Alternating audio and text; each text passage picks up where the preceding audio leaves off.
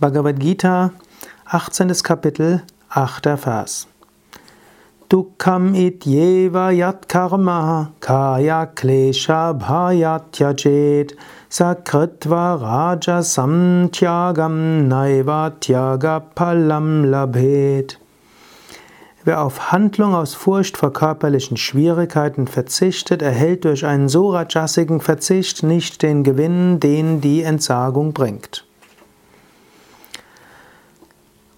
Dieser Vers macht erstmal etwas stutzig, denn man würde vielleicht eher sagen, es ist tamassig. Denn wenn man aus Furcht oder Bequemlichkeit etwas nicht macht, dann ist das eigentlich eher tamassig.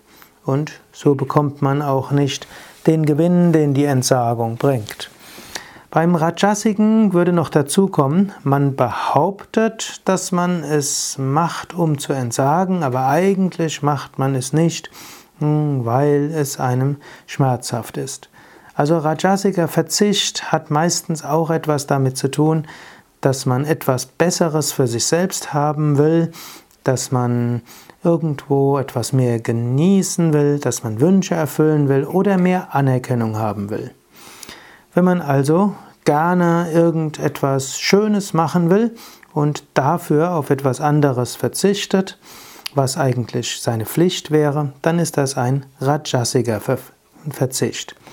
Also zum Beispiel, weil du irgendwo einen Kuchen siehst und unbedingt den Kuchen essen willst und deshalb keine Asanas übst, dann ist der Verzicht auf Asanas ein Rajasiger Verzicht.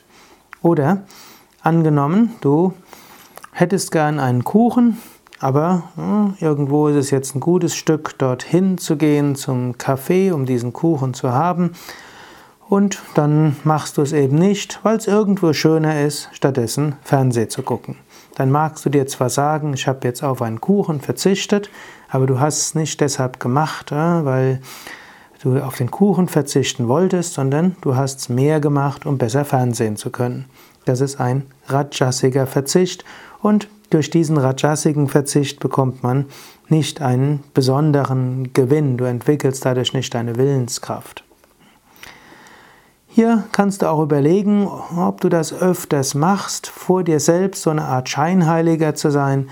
Du behauptest, du sagst dir selbst, ja, ich verzichte auf alle möglichen hm, nicht so guten Sachen. Oder ich übe ab und zu mal Verzicht und eigentlich übst du keinen Verzicht, sondern du hm, machst nur etwas anderes dafür. Das ist jetzt auch mal nichts Schlechtes. Krishna sagt jetzt nicht, das sind schlechte Menschen und das sei, sondern sagt nur, man bekommt dadurch nicht den Gewinn, den Entsagung bringt.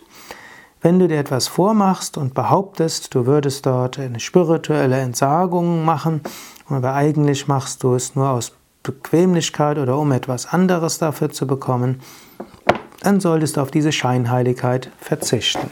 Insbesondere noch wichtiger als Scheinheiligkeit gegenüber sich selbst ist Scheinheiligkeit gegenüber anderen. Sei vorsichtig mit dem, was du anderen erzählst, was du alles verzichtet hast. Es ist, wie ich schon öfter gesagt habe, es ist okay und sogar gut, anderen aus deiner eigenen Erfahrung zu erzählen, um sie zu inspirieren. Es ist nicht gut, anderen über deine Spiritualität zu erzählen, um dadurch in ihrem Ansehen steigen zu wollen und zu zeigen, was du für ein toller Hecht bist. So, nimm dir also vor, ein ehrlicher, authentischer Mensch zu sein. Es ist auch mal okay, auf eines zu verzichten, um eine andere Freude zu haben, aber nenne so etwas nicht spirituelle Entsagung.